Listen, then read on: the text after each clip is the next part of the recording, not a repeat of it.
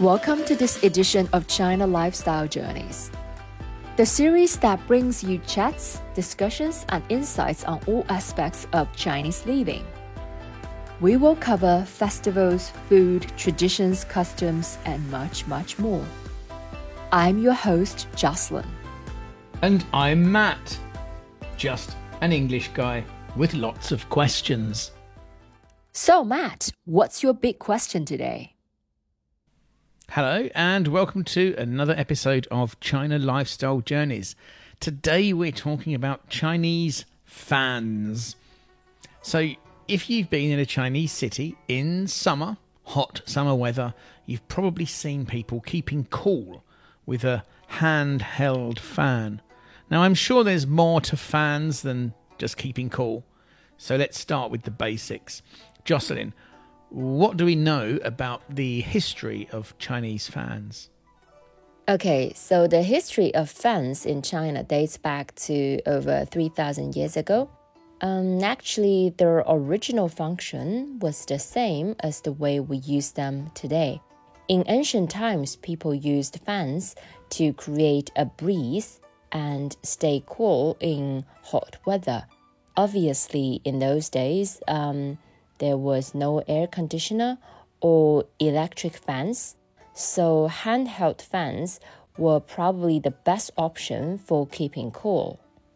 So, over 3,000 years ago, people who were feeling hot in cities used fans to keep themselves cool, and today we still use them for the same thing. So, have fans ever been used for other purposes over the years? Um, actually, yes, um, they have. Um, besides keeping people cool, fans have had some other important uses too. There was one type of fan called 帐扇. This was a long-handled fan, and it was shaped like a door and used for ceremonial purposes. It was believed to be invented by a king a really long time ago, and it represented imperial power and authority during the Qing dynasty. I think I've seen those fans. The, the wooden handle is quite long, and the fan part is in the shape of kind of like a rectangle. As you said, it looks like a door. But I guess for most people, if they imagine a traditional Chinese fan, they picture one that looks like half a circle, a kind of like moon shape. Does that fan or that type of fan, does it have a name? I think you're talking something called Tuanshan or Gongshan. Yes, and this is a famous style of fan. And these fans were often quite big and they were originally used to protect important people like uh, the kings from the sun or wind or even sand during a sandstorm servants used to hold these fans for the nobles. So these were not really for creating a breeze, these were more like a shade to shade people from the sunshine. Okay.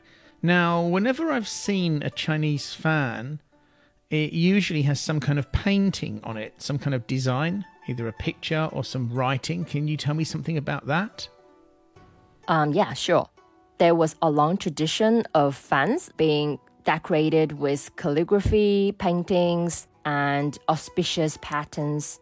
They were like uh, little pieces of art, and people would use fans with different designs to express their statues or personal preferences. So it was a way to show off their creativity and taste. The calligraphy on the fan could be meaningful phrases or poetry or even famous quotes. Paintings were also a popular choice, featuring various subjects like uh, landscapes, flowers, birds, and even mythical creatures. Now, I think most people know about folding fans. I'm guessing that they arrived later because they're a little bit more complicated than the other types of fan.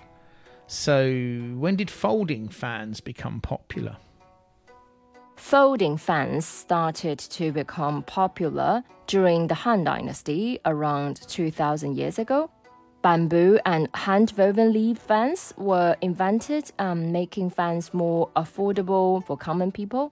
So, around the same time, silk fans started to become popular. And because of the sturdy materials, bamboo and silk, many ancient examples are still around today. In certain museums, you can see fans that are thousands of years old. So I guess these were quite an important fashion accessory in their day, and there was probably something like a fan making industry.